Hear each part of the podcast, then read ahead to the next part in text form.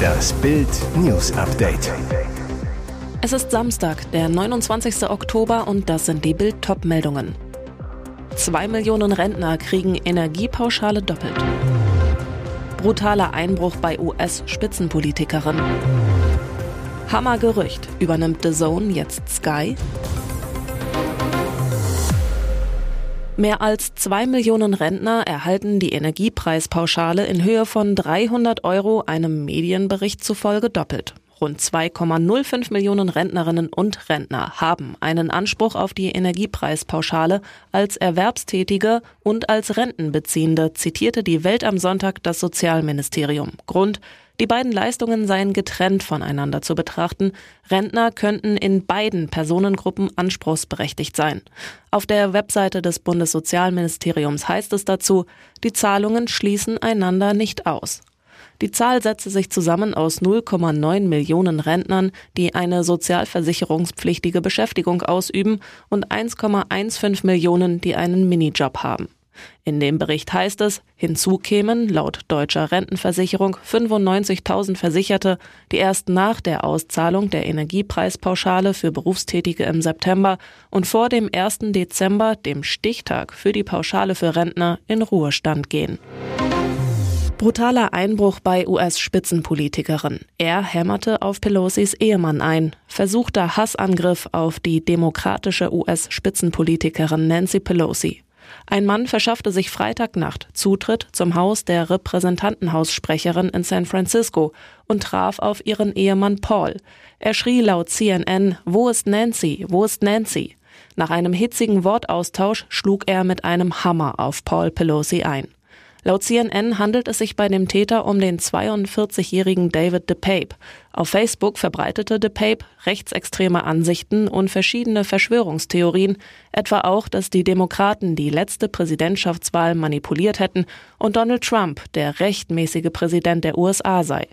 Der 82-jährige Paul Pelosi sei in ein Krankenhaus gebracht und wegen eines Schädelbruchs und ernster Verletzungen am rechten Arm und Händen operiert worden. Die Ärzte erwarteten jedoch, dass er sich vollständig erholen werde. Der Einbrecher wurde festgenommen. Dem 42-Jährigen werden nun unter anderem versuchter Mord, Angriff mit einer tödlichen Waffe und Einbruch zur Last gelegt.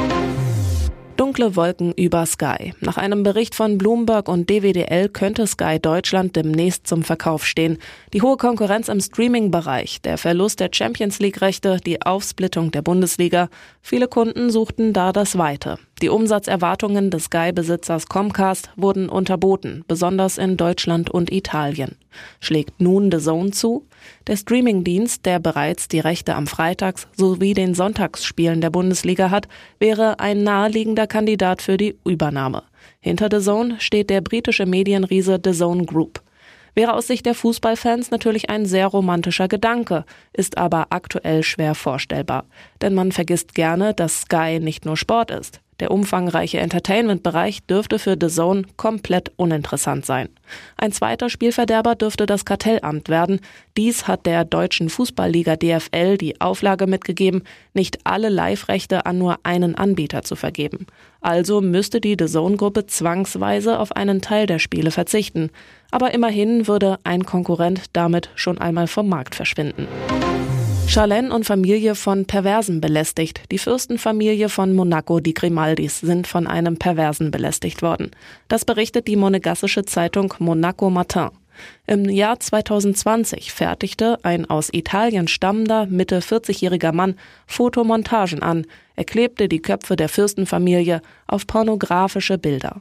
Damit nicht genug. Die Collagen verschickte er in unzähligen Mails mit dem Betreff Das kleine Geschenk an den Fürsten, seine Frau Charlene, seine Schwestern Stephanie und Caroline sowie deren Töchter. Jetzt wurde dem Täter in Monaco vor dem Strafgericht der Prozess gemacht. Obwohl es einen internationalen Haftbefehl gab, erschien der Angeklagte nicht. Am Ende des Prozesses wurde er zu sechs Monaten Gefängnis und 27.000 Euro Geldstrafe verurteilt. Nach Zusammenbruch und künstlichem Koma, Starkoch Heinz Winkler ist tot. Er träumte schon von der Rente auf Mallorca, suchte einen würdigen Nachfolger als Küchenchef, Doch jetzt ist Sternekoch Heinz Winkler tot. Der Gastronom und Lieblingskoch vom Chiemsee vieler Promis und Politiker starb in der Nacht von Freitag auf Samstag, wie Bild aus dem engsten Umfeld erfuhr. Der plötzliche Tod ein großer Schock für seine Liebsten, Kollegen, Freunde und Wegbegleiter. Nach Bildinformationen brach er in seinem Privathaus in Aschau am Freitagabend plötzlich zusammen, kam sofort in die Klinik. Er wurde noch erfolgreich durch den Notarzt reanimiert, doch sein Zustand verschlechterte sich rapide. Winkler wurde im Krankenhaus ins künstliche Koma gelegt, Multi-Organversagen. Von dem erholte er sich nicht. Die Geräte wurden in der Nacht abgestellt. Sohn Alexander war nach Bildinformationen in der Klinik an der Seite seines Vaters. Und jetzt weitere wichtige Meldungen des Tages vom Bild Newsdesk. Abgestürzter McFit-Gründer Schaller hinterließ Geheimplan für sein Imperium. Trauer, Ratlosigkeit und Angst bei McFit nach dem Flugzeugabsturz von Chef Rainer Schaller. Der Fitnesskönig gilt seit einer Woche als vermisst. Mit seiner Lebensgefährtin, den Kindern, einem Assistenten und dem Piloten stürzte er vor Costa Rica ab. Bild blickt hinter die Kulissen des Mega-Imperiums. Die Mitarbeiter der Rainer Schaller Group, zu der McFit gehört, sind bestürzt. Eine Mitarbeiterin, er war Visionär, Antreiber. Wie soll das ohne ihn weitergehen?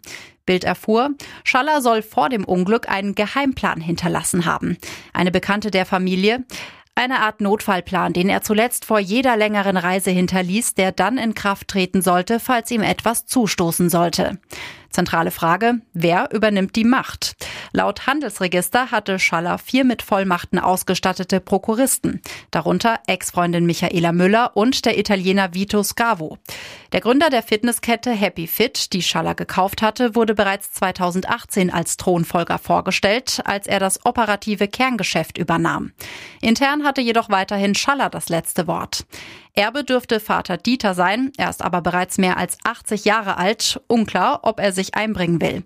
Der Krimi um die Zukunft von McFit, er hat gerade erst begonnen. Jan Böhmermann liegt geheime NSU-Akten. Das Portal Fragt den Staat sowie das ZDF-Magazin Royal von Jan Böhmermann haben nach eigenen Angaben als geheim eingestufte hessische NSU-Akten veröffentlicht. Wir glauben, die Öffentlichkeit hat das Recht zu erfahren, was genau in jenen Dokumenten steht, die ursprünglich für mehr als ein Jahrhundert geheim bleiben sollten, heißt es auf der dazu eingerichteten Website. Um die Quellen zu schützen, seien die Akten komplett abgetippt und ein neues Dokument erstellt worden, um keine digitalen Spuren zu hinterlassen, schrieb Böhmermann auf Twitter. Bei dem Dokument handelt es sich laut Deckblatt um einen Abschlussbericht zur Aktenprüfung im Landesamt für Verfassungsschutz Hessen im Jahr 2012. Der Bericht ist auf den 20. November 2014 datiert. Aber über den NSU selbst gibt es hier wohl nicht so viel zu lesen. So schreiben Böhmermann und Co. auf ihrer Website. Es muss in aller Deutlichkeit gesagt sein, was kaum vorkommt in den NSU-Akten, ist der NSU. Wer hofft in diesen Berichten die Antwort auf offene Fragen zum NSU, Beweise für gezielte Vertuschungsversuche oder gar den Beleg für die Rolle des Verfassungsschutzes bei der Mordserie zu finden, wird enttäuscht. Kekskrise, Erbin verkrümelt sich aus Balsen-Imperium. Verena Balsen, Urenkelin von Gründer Hermann Balsen, verlässt das Balsen Keksunternehmen.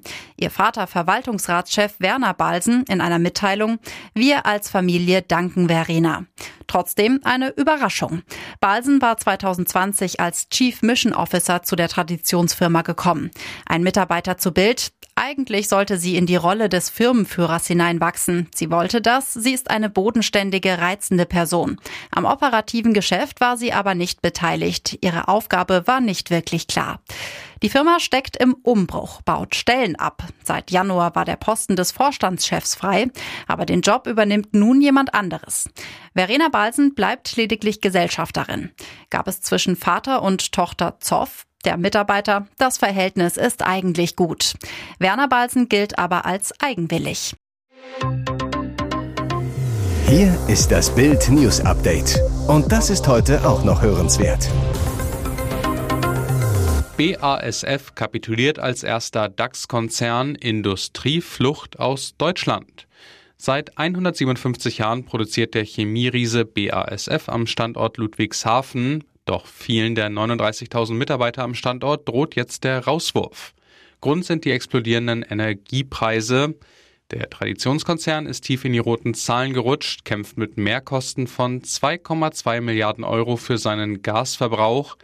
Bitter, statt auf Deutschland setzt BASF auf China. Im südchinesischen Zhanjiang entsteht gerade ein neues Werk. Der erste DAX-Konzern kapituliert vor der deutschen Energiekrise und es könnten viele weitere folgen. Auch der Autobauer VW, Nivea-Hersteller Bayersdorf und der Industriegigant Siemens fahren ihre China-Investitionen massiv hoch. In Deutschland hingegen rechnet sich die Produktion für viele Unternehmen wegen der Preisexplosion immer weniger. Michael von Förster, Chef vom Tabakverband VDR, warnt vor einer industriellen Kernschmelze. Vor allem kleinere Betriebe stünden vor dem Aus. Anders als die Großkonzerne kann der Mittelstand die Produktion nicht einfach ins Ausland verlagern, sagte er. Elon Musk hat sich Twitter gekrallt, Genie oder Mr. Gaga. Er verändert unsere Welt, weil er radikal ohne Grenzen denkt. Elon Musk, der reichste Mensch der Welt, hat für 44 Milliarden den Kurznachrichtendienst Twitter gekauft. Vier Chefs schmiss er raus. Toll oder gefährlich und warum? Der Chef-Twitterer zwitschert selbst, der Vogel ist frei. Ich habe es getan, um der Menschheit zu helfen, die ich liebe. Menschenfreund oder Weltherrscher. Sein Ziel? Ein weltweiter digitaler öffentlicher Kommunikationsraum für alle, auch für Ex-US-Präsident Donald Trump. Die Fans lieben Musk, Kritiker fürchten seine geostrategische Macht, Politiker sind verwirrt. Er hat keine Armeen, aber jetzt hat er Twitter mit 229 Millionen täglichen Nutzern. Sein Ziel ist eine Art Welt-App. Sie soll X heißen. Vorbild das chinesische WeChat. Weitere spannende Nachrichten, Interviews, Live-Schalten und Hintergründe hört ihr mit Bild TV Audio. Unser Fernsehsignal gibt es als Stream zum Hören über TuneIn und die TuneIn-App auf mehr als 200 Plattformen, Smart Speakern und vernetzten Geräten.